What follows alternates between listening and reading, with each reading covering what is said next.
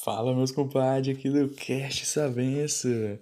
Vamos agora para o inciso terceiro deste nosso capítulo aqui. Nós estamos na página 83. Esse capítulo vai ser um pouco mais longo aqui no nosso áudio. É, eu decidi não partir ele em dois, porque senão ficaria dois muito pequeno. Eu acho. Vamos lá. Inciso terceiro. Terceiro, é muito bom. Depois de ter estudado as relações da inteligência com os estados afetivos favoráveis, resta estudar a relação da inteligência com os estados afetivos hostis à obra do domínio de si mesmo. Vimos que o poder direto que temos sobre nossos estados afetivos, desejos, paixões, é muito fraco, se é que chega a ser apreciável só temos os meios indiretos. Temos poder unicamente sobre nossos músculos e sobre o curso de nossas ideias. Podemos reprimir as manifestações exteriores das emoções, suprimir sua linguagem natural. O cortesão e o homem mudano, que frequentemente é um cortesão submisso, há um poder mais tirânico e mais ininteligente, ou seja, a opinião pública adquirem num alto grau o poder de reprimir toda tradução aparente de sua raiva, de sua cólera, de sua indignação, de seu desprezo. Por outro lado, um desejo, uma inclinação, estão absolutamente separados do mundo exterior. Só podem manifestar-se através de atos musculares a cólera satisfaz-se por injúrias ou socos. O amor por abraços, beijos, carícias. Mas nossos músculos dependem em grande parte de nossa vontade. E já que todos podemos recusar momentaneamente o ministério de nossos membros a uma paixão, é claro que poderemos desenvolver nosso poder e chegar a sufocar a emoção em nosso próprio interior. Toda inclinação exigindo, pela lei da conservação da força, ser consumida, a inclinação que é contrariada exteriormente é direcionada para o interior e levada a abrasar o cérebro, provocando nele um fluxo desordenado de ideias que por sua vez irão despertar sentimentos associados a elas. É nesse sentido que Pascal disse que, à medida que temos mais espírito, maiores são nossas paixões. Mas não esqueçamos, a direção de nossos pensamentos a nós pertence. Podemos evitar que o incêndio se alastre mais e mais.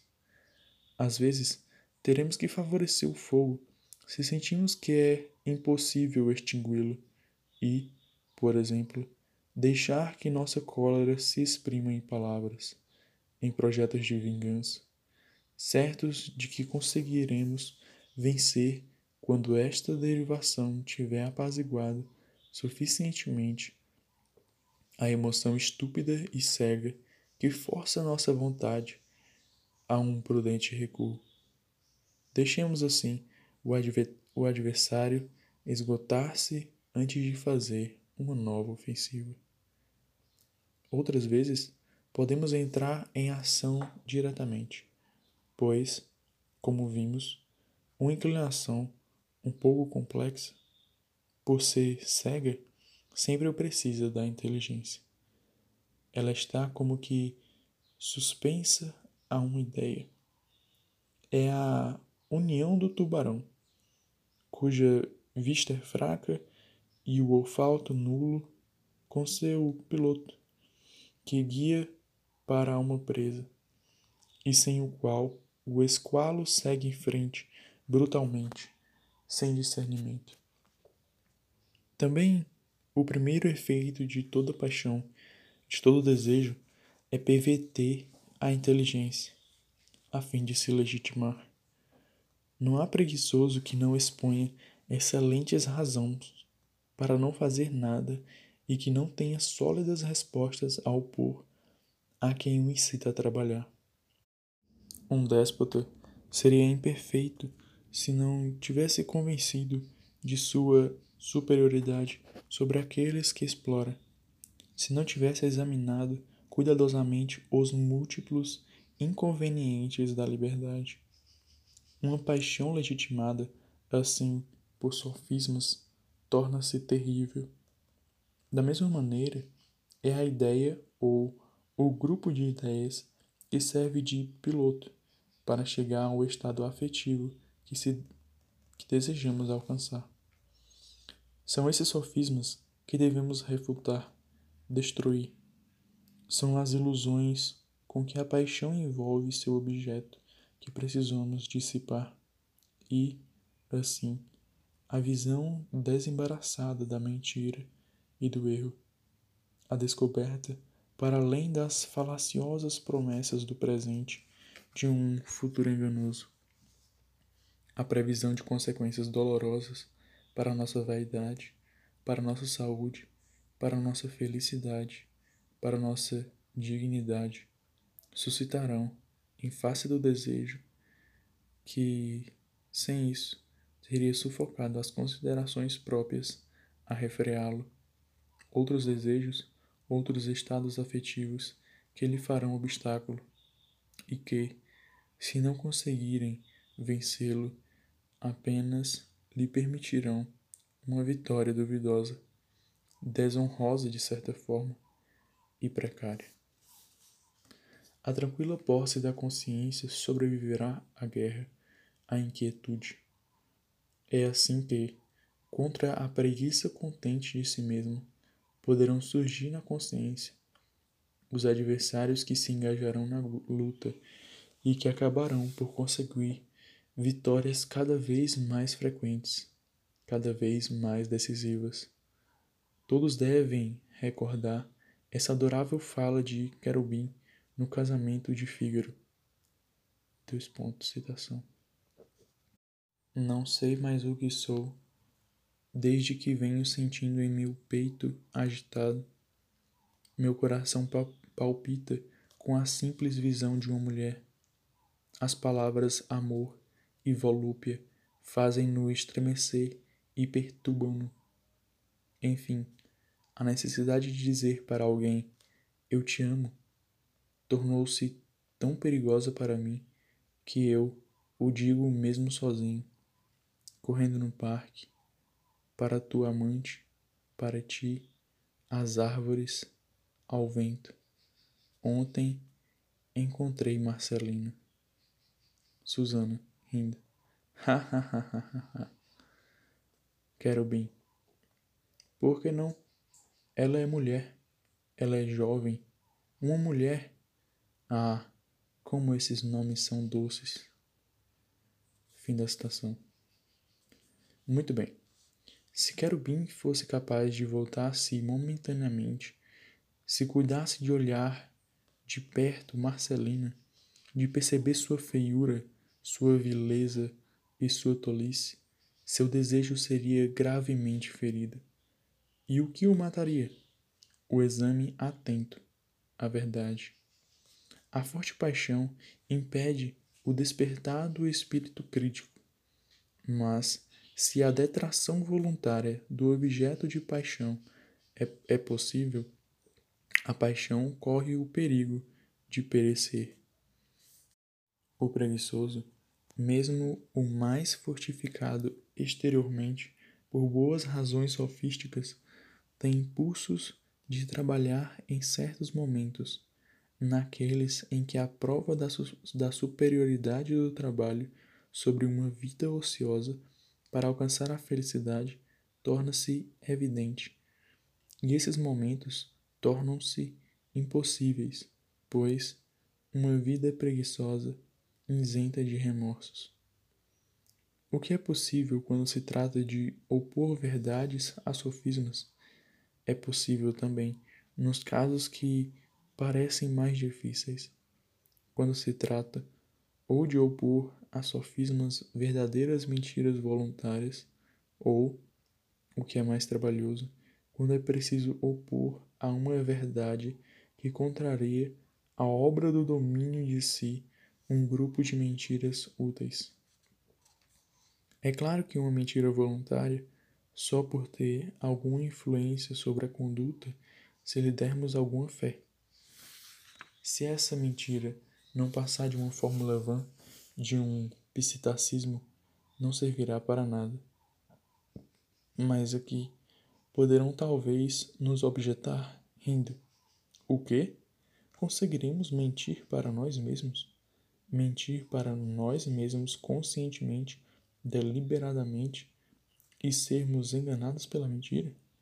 Sim, é uma é absurdo em aparência, mas perfeitamente explicável para quem refletir no extraordinário poder de libertação que nos dão as leis da atenção e da memória. Não é, com efeito, a lei mais geral da memória que toda lembrança que não é avivada em, de tempos em tempos, tem a tendência de perder sua clareza, de tornar-se confusa, cada vez mais pálida, até desaparecer da memória usual? Ora, em uma larga medida, somos senhores de nossa atenção. Podemos, portanto, condenar à morte uma lembrança apenas recusando-nos a considerá-la novamente. Podemos, ao contrário, intensificar sua importância na consciência, dando-lhe muitas vezes uma vigorosa atenção.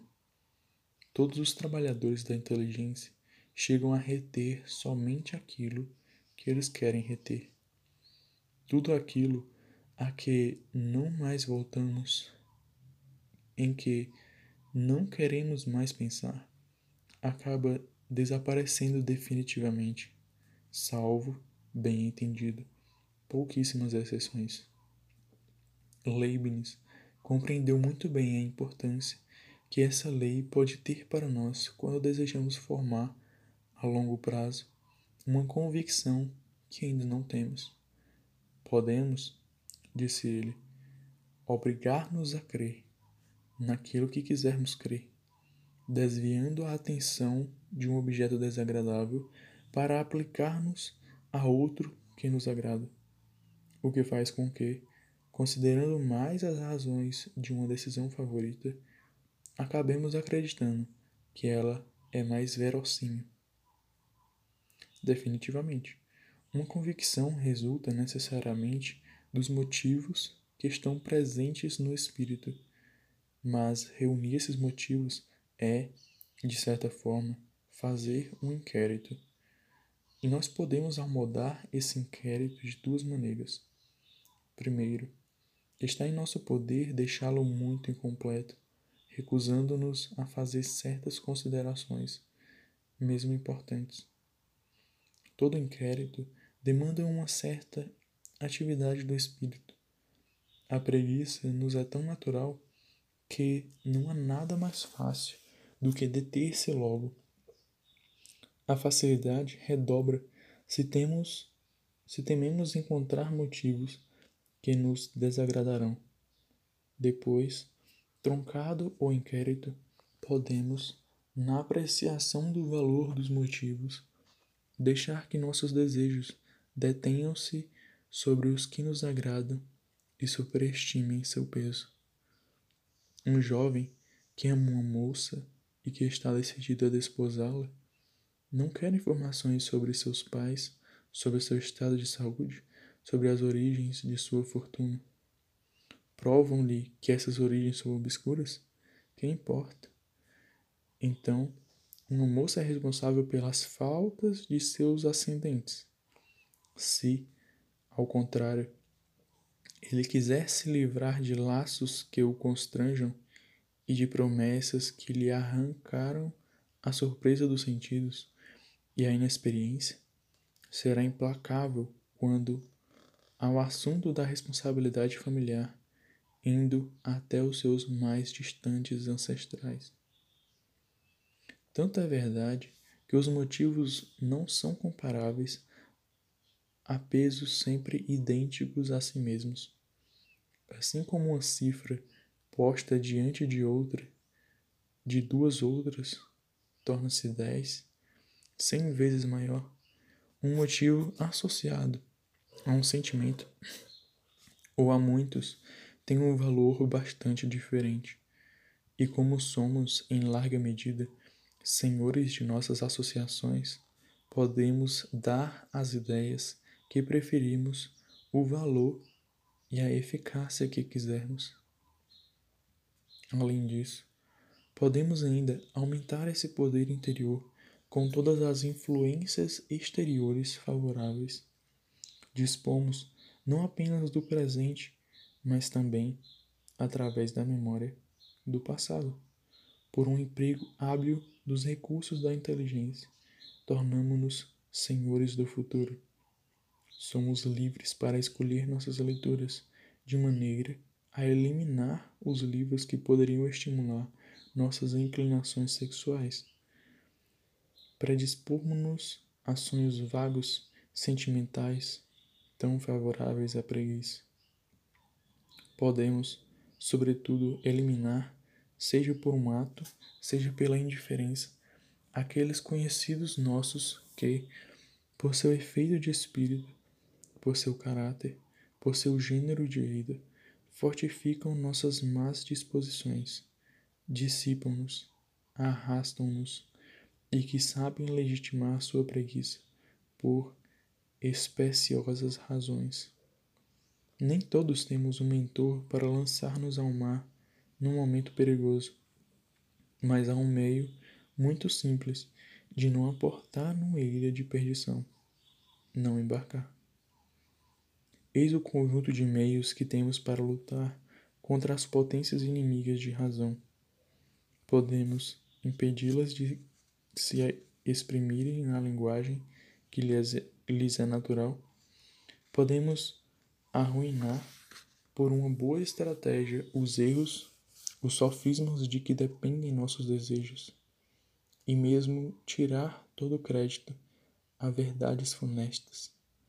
A esses meios de ação, acrescentemos a disposição inteligente dos meios exteriores, o afastamento dos ambientes próprios a alimentar nossas paixões e das condições próprias a favorecê-las. Final do nosso inciso aqui, menino.